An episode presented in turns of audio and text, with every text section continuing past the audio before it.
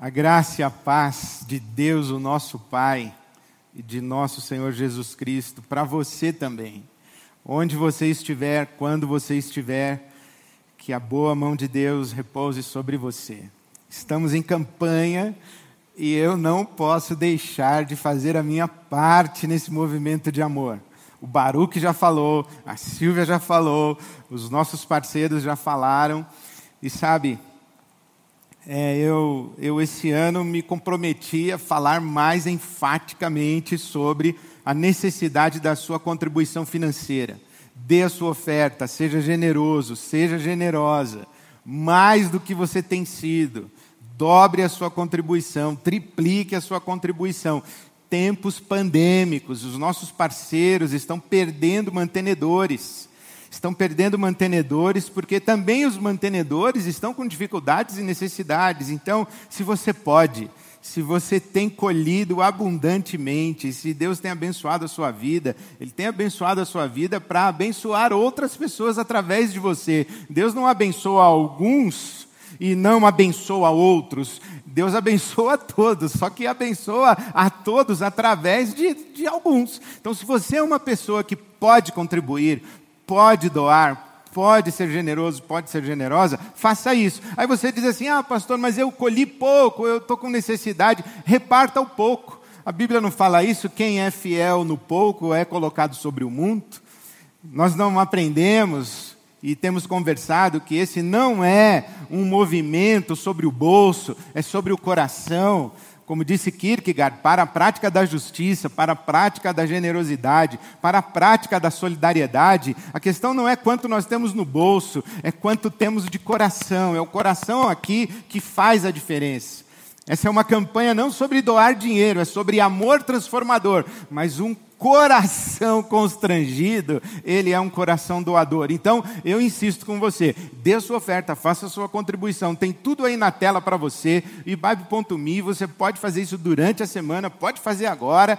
Enfim, dê o seu jeito aí, faça sua contribuição. Domingo que vem, quero reforçar o convite para você, lembrar que estaremos juntos a partir das 17 horas. A nossa celebração é às 19 é a festa de encerramento da campanha, mas a partir das 17 estaremos juntos celebrando, louvando a Deus, contribuindo, participando. Vai ser uma grande festa domingo que vem, não às 9 da manhã, como sempre, mas às 19, mas a partir das 17 você pode chegar. Amor transformador, essa é uma experiência maravilhosa, tem sido uma experiência maravilhosa para nós, poder eh, receber de Deus e transbordar de Deus não apenas aquilo que nós temos, mas o amor que nós recebemos. Hoje eu quero contar para você uma história, uma história sobre o mistério do amor transformador. É uma das mais belas histórias da Bíblia Sagrada e uma das histórias que Jesus vive com esta mulher chamada de pecadora Jesus está na casa de um homem chamado Simão e ele ali, naquele, naquele ambiente de respeito, recebe também entre os convivas uma mulher que se aproxima de Jesus, ajoelha-se sobre os pés de Jesus, derrama suas lágrimas, ela, ela, ela chora tanto aos pés de Jesus que a Bíblia Sagrada, eu estou em Lucas no capítulo 7, a Bíblia Sagrada diz que com as suas lágrimas, aquela mulher lavou os pés de Jesus e enxugou os pés de Jesus com os seus cabelos, e não parou de beijar os pés de Jesus, e derramou sobre Jesus um, um perfume, ungiu Jesus com um perfume, com, com ervas e especiarias aromáticas.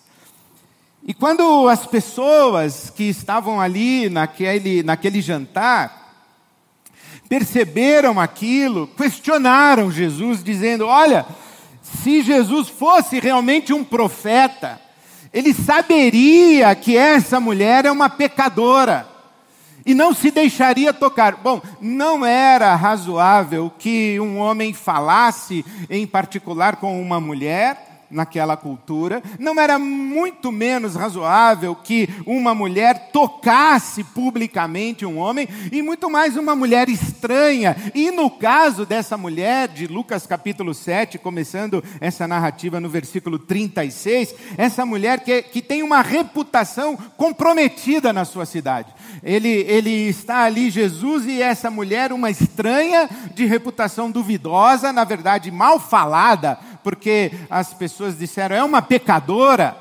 Não era razoável que uma mulher estranha se aproximasse de um rabi, de um rebe, de um profeta, e tocasse esse homem publicamente. Então eles dizem assim: olha, se Jesus fosse de fato um profeta, saberia que essa mulher é uma pecadora. E eles criticam não somente a postura da mulher, que é invasiva, mas criticam também Jesus. E Jesus então se dirige aos circunstantes e diz o seguinte: um homem tinha duas pessoas que lhe deviam. Um devia 500 dias de trabalho e outro devia 50 dias de trabalho.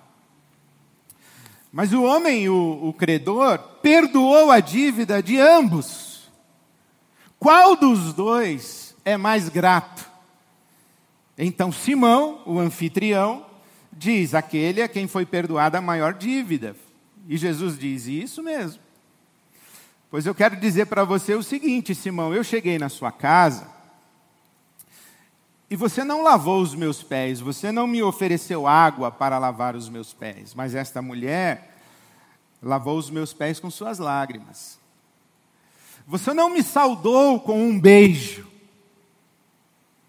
mas essa mulher não cessou de beijar os meus pés. Você não me ungiu com óleo, mas esta mulher derramou sobre mim perfume. Por quê? Então chegamos ao versículo 47 de Lucas capítulo 7. Eu lhe digo: os muitos pecados dela lhe foram perdoados pois ela amou muito. Aquele a quem pouco foi perdoado, pouco ama, mas a quem muito foi perdoado, muito ama.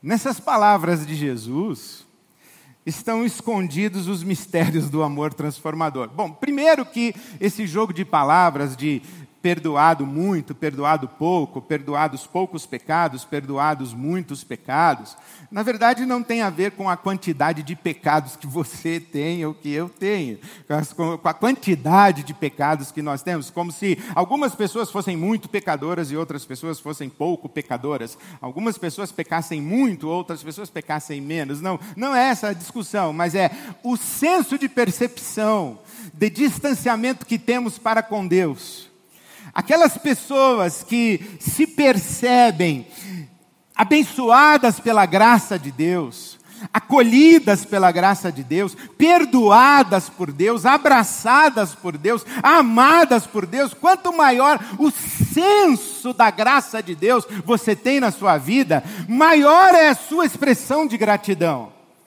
E aqui chegamos no grande mistério do amor transformador, na verdade, o grande mistério do amor. Porque o que é o amor senão o acolhimento da imperfeição? Esse é o mistério do amor transformador. Amar é acolher a imperfeição. Por isso que o apóstolo Paulo diz, escrevendo a carta aos Romanos, no capítulo 5, que Deus prova o seu amor para conosco, sendo nós ainda pecadores sendo nós ainda pecadores. Deus nos ama sendo nós ainda pecadores. Isso é muito interessante que o amor tem a ver com o acolhimento da imperfeição. O amor tem a ver com o acolhimento dos pecadores. O amor tem a ver com o acolhimento daqueles que não são perfeitos. Amor não tem nada a ver com perfeição. Amor tem tudo a ver com o acolhimento da imperfeição. É isso que está acontecendo com essa mulher. Ela é imperfeita, tão imperfeita que é publicamente imperfeita. Ela é socialmente categorizada como imperfeita. como indigna de estar presente nesse ambiente de respeito, indigna de estar aos pés de Jesus, o Mestre em Israel. Ela não é perfeita, e porque não é perfeita, não é recebida entre os que se julgam perfeitos. Porque a grande diferença entre nós seres humanos não é que alguns de nós somos perfeitos, outros não são perfeitos. A grande diferença entre nós é que alguns de nós pensam que são perfeitos. E essa mulher, ela chega na sua imperfeição, mas ela ela tem a ousadia de se aproximar de Jesus. Ela tem a ousadia de expressar afeto e amor e respeito e veneração, e adoração, e honra, e tributar honra a Jesus, ela tem a ousadia de tocar em Jesus.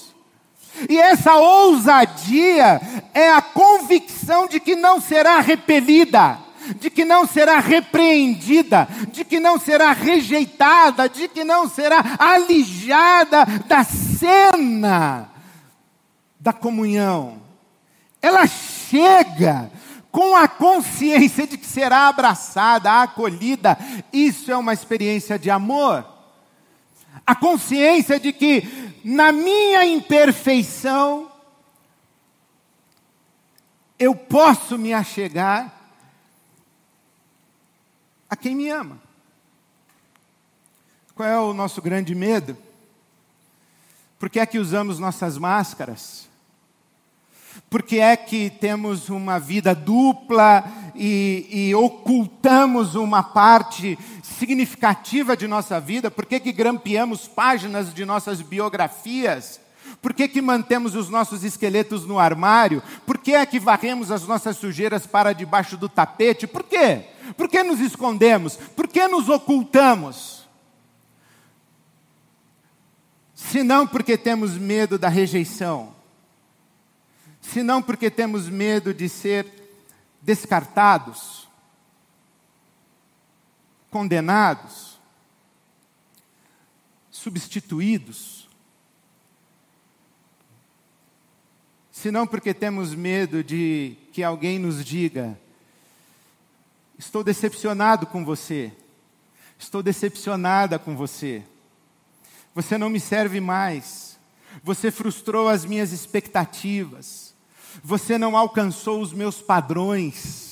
Você não se conforma ao meu ideal de pessoa. Você não contribui como eu desejo que você contribua para comigo e para a minha felicidade.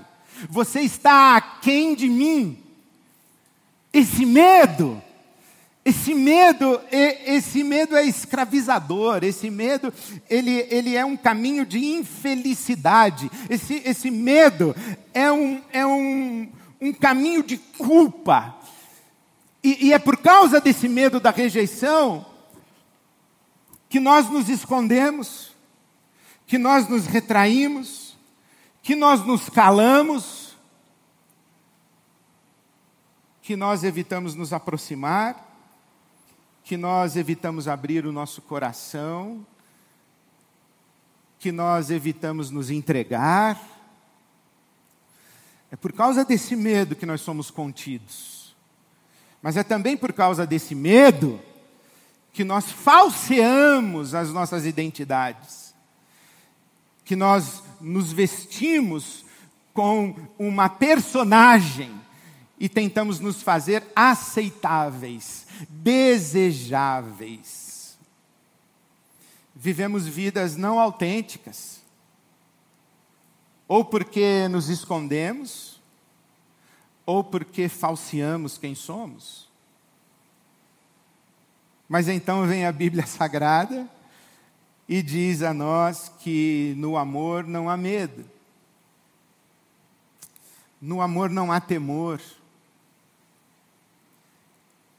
João escreve a sua carta dizendo que o perfeito amor lança fora o medo, porque o medo pressupõe castigo, o medo pressupõe juízo, o medo pressupõe condenação. Mas vem essa mulher e entra sem medo. Sem medo. Porque, por alguma razão, de alguma forma, em algum momento, esta mulher percebeu que Jesus era diferente daqueles com quem se relacionou até então. Percebeu que Jesus não a trataria como um objeto para sua satisfação. Percebeu que Jesus não a condenaria pela sua condição de vida. Percebeu que Jesus a acolheria e receberia e acataria, honrado a honra que ela sobre ele expressava no ato de ungí-lo com o seu perfume. Essa mulher foi a Jesus sem medo. Esse amor de Deus que transforma pessoas amedrontadas, pessoas intimidadas, pessoas com horizontes de vida apequenados, porque não se sentem, essas pessoas não se sentem dignas de participar da vida, de participar da existência, não se sentem dignas de estar à mesa do banquete do mundo e do banquete da vida. Elas não se sentem, elas, elas acham que os lugares de acesso de vida não lhes são legítimos. É claro, porque elas vivem a receber olhares que dizem a elas exatamente isso. Você não é bem-vindo aqui, esse aqui não é o seu lugar, esse mundo não é para você, esses sonhos não são para você, esse horizonte de possibilidades não é seu, o seu lugar é aí, fique aí no seu lugar. E muita gente se acomoda e fica aqui perdido nesse lugar, até que alguém lança sobre estes olhos assustados, amedrontados, e que fogem da comunhão, lança sobre essas pessoas um olhar de amor transformador. E quando elas se percebem amadas, não porque mereçam ser amadas, não porque sejam perfeitas para receber amor, mas porque amor é acolher a imperfeição. Foi isso que Deus fez conosco. Ele disse: Você não é perfeito. Claro, se fosse perfeito seria Deus. Você não é perfeito, mas eu amo você. Você não é perfeito, mas eu acolho você, eu recebo você, eu quero você à minha mesa, eu quero você comigo. Eu sei o que você fez. Eu sei porque você se esconde de mim, mas eu não quero você escondido de mim. Eu não quero você escondida de mim. Eu não quero você se embrenhando pelo meio do mato. Eu quero você comigo. Então venha, venha para a luz, venha para a minha mesa. Foi isso que Deus disse a Adão: Adão, cadê você? O Adão, amedrontado, porque percebeu que não era perfeito, se escondeu. E Deus diz: não precisa se esconder. Eu sei quem é você. Eu sei o que você fez do verão passado. Mas eu te amo. Porque amar é acolher a imperfeição. Esse é o mistério do amor transformador. A perfeição oprime. A perfeição oprime.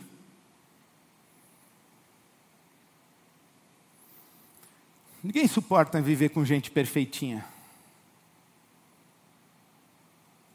Porque quando a gente vive com gente perfeitinha, a gente vive com a constante sensação de estar aquém. Isso é opressor, opressivo. Diante do perfeito, nós expressamos admiração. O Deus santo, santo, santo, esse Deus infunde pavor, medo. Na linguagem bíblica, esse pavor e esse medo, que é a dimensão sombria, negativa da experiência de Deus, do Deus santo, santo, santo, na linguagem bíblica, a expressão luminosa dessa experiência é temor. O, o, o, justo na Escritura Sagrada, que se depara com um Deus que é santo, santo, santo, ele é tomado por um senso de reverência e de temor, temor de Deus, temor de Deus. Por isso que, que Isaías, quando ele está no templo, ele, ele tem uma experiência com a glória de Deus que enche o templo e, e os, os anjos e os querubins que ao redor do trono de Deus cantam santo, santo, santo. E, e, Davi, e, e, Isaías, a primeira coisa que diz é: ai de mim, que vou perecer, vou morrer. Essa é a experiência que tem Pedro diante de Jesus na pesca maravilhosa. Afasta-te de mim, eu sou pecador. Porque diante da perfeição, do sublime, da majestade, da glória de Deus, nós experimentamos temor. Por isso é que Deus não se achega a nós dessa maneira. E essa é a beleza do Evangelho. Por isso que a relação que Deus tem conosco não é de temor, é de amor.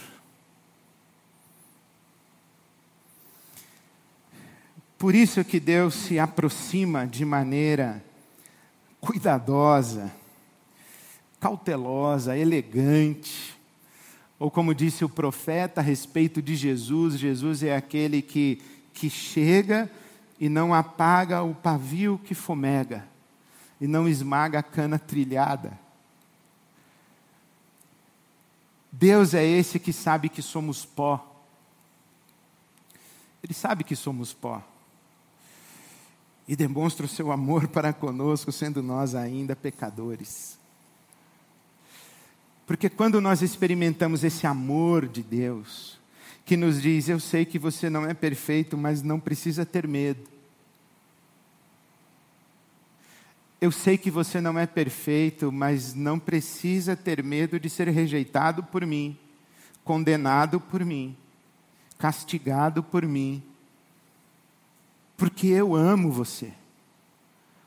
É esse amor de Deus, é essa maneira como Deus chega para nós e faz com que nós, tendo perdido o medo, nos, nos aproximemos de Deus com ousadia. É isso que disse o autor de Hebreus na carta, capítulo 10, verso 19 que, tendo sido purificados pelo amor de Deus, nós entramos na sala do trono com ousadia. É essa mulher, é essa mulher que perde o medo. E se, e se expressa de maneira extravagante em amor, e derrama sobre Jesus o seu perfume, porque experimenta amor na forma de perdão, experimenta amor na forma de compaixão, experimenta amor na forma de misericórdia, experimenta amor na forma de aceitação, experimenta amor na forma de acolhimento da sua imperfeição.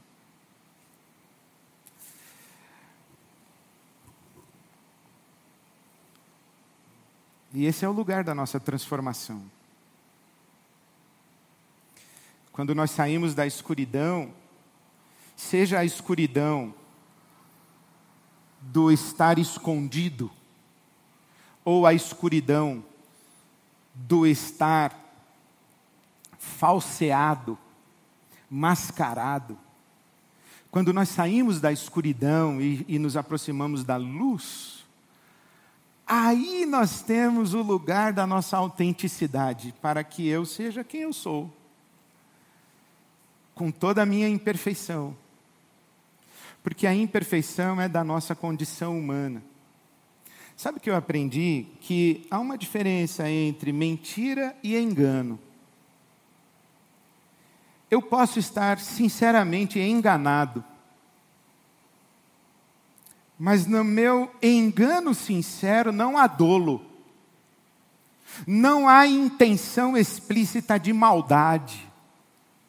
Não há uma ação propositada para prejudicar você, porque eu estou sinceramente enganado. E por que estou enganado? Porque eu não sou perfeito. Eu posso me enganar, eu posso me equivocar.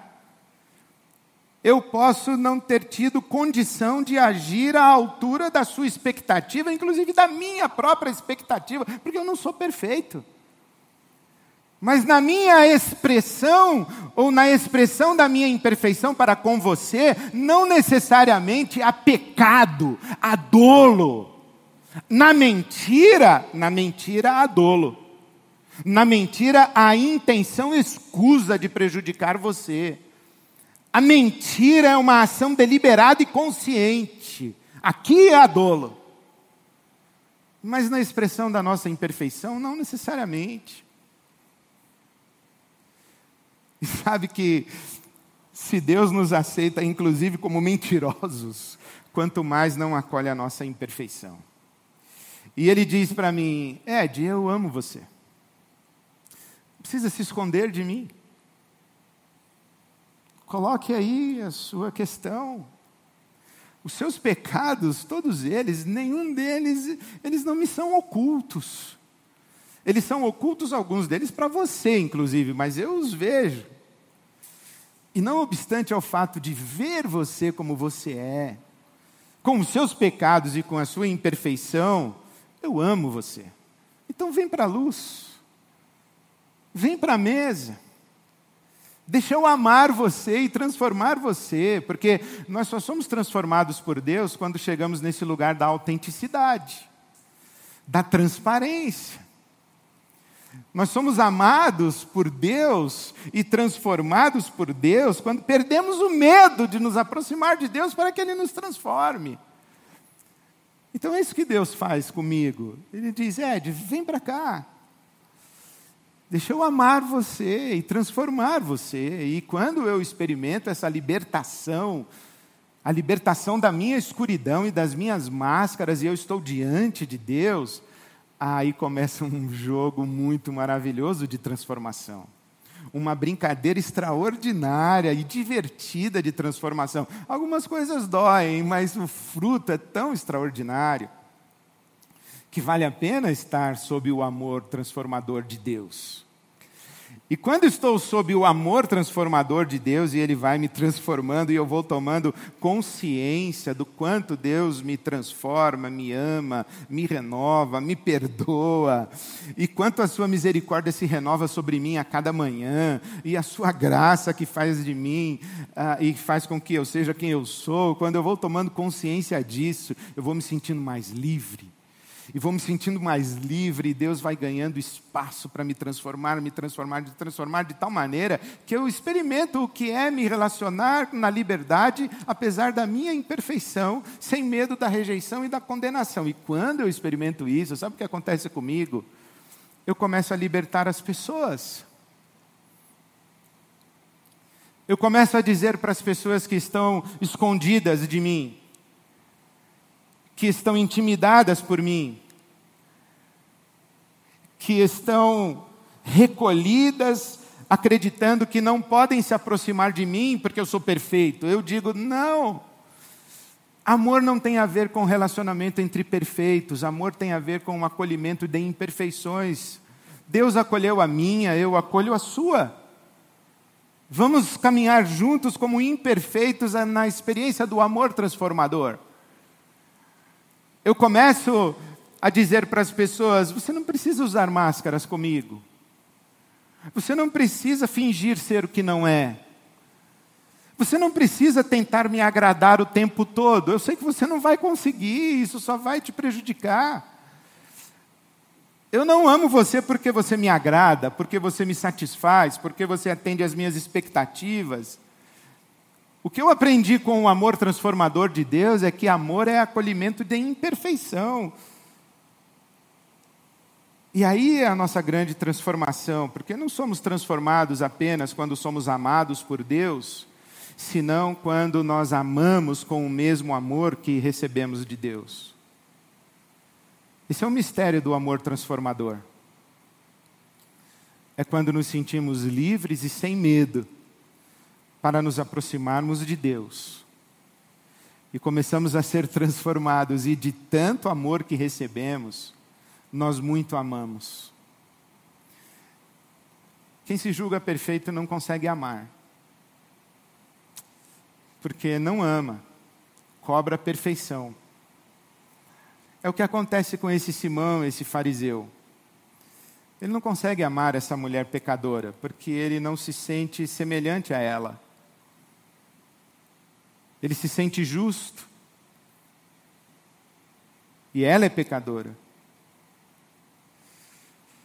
Então ele não consegue entrar na dinâmica e, e na festa do amor transformador. Ele não é transformado e ele não é usado por Deus para transformar. Mas essa mulher, que perde o medo diante de Jesus, é transformada e muito ama, e se torna também um elo nessa maravilhosa e linda corrente de amor transformador. Então eu queria dizer para você o seguinte: acolha a sua imperfeição. Seja generoso Seja generosa com você mesma. Você não acerta sempre. Mas eu queria dizer para você uma coisa que você não acerta sempre porque não é possível acertar sempre. Não é. O peso da perfeição é opressivo, adoecedor a liberdade de conviver honestamente com a nossa imperfeição diante do Deus que nos ama. Ah, isso é extraordinário. Então, é, não se esconda de Deus, não, não fuja de Deus.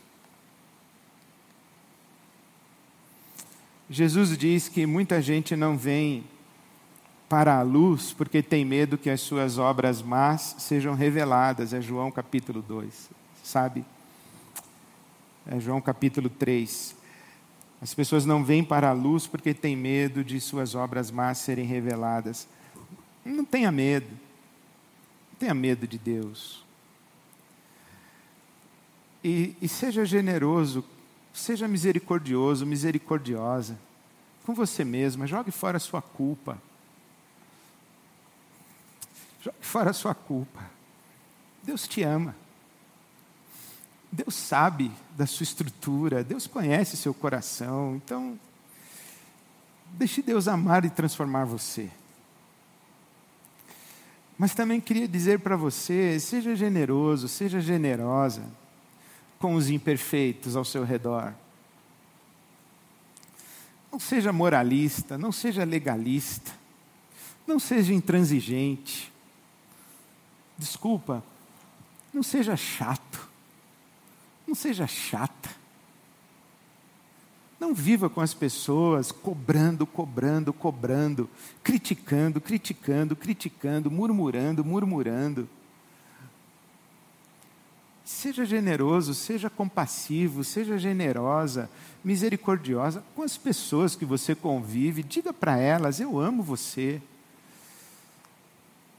Deixe que elas sejam livres na sua presença, porque é aí que vocês começam a viver a maravilhosa experiência do amor transformador. Está vendo? Essa campanha não é sobre bolso, é sobre um tipo de coração. Quanto mais nós experimentamos do amor de Deus, mais nós temos amor para dar. Quanto mais nós percebemos o quanto estamos distantes da perfeição de Deus, mas nem por isso temos medo de Deus, porque sabemos que somos amados por Deus, quanto mais, mais generosos, abençoadores, mais dadivosos, mais, mais parceiros, mais abertos à comunhão, a receber gente dentro do nosso abraço. Então, deixe o amor transformador chegar em você, para que você se torne também um elo ainda mais forte, um elo ainda mais afetivo, um elo ainda mais intenso do amor transformador. Não se esqueça, amar é acolher imperfeição. Foi isso que Deus fez com você, foi isso que Deus fez comigo. É isso que Deus faz conosco. Deus prova o seu amor para conosco, sendo nós ainda pecadores. Eu queria terminar citando Martinho Lutero. Martinho Lutero diz que o amor de Deus não se destina ao que vale a pena ser amado, porque somos ainda pecadores. Mas o amor de Deus cria o que vale a pena ser amado. O amor de Deus é transformador. O amor de Deus gera frutos de beleza na vida de todos aqueles e todas aquelas que se abrem para esse amor. Porque o amor é um movimento e por onde passa, nada e ninguém continua como antes. O amor transformador é aquele que nos enche de beleza, enche a nós e ao nosso mundo de beleza.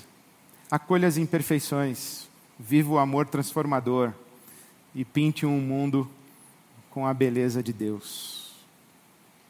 Amém.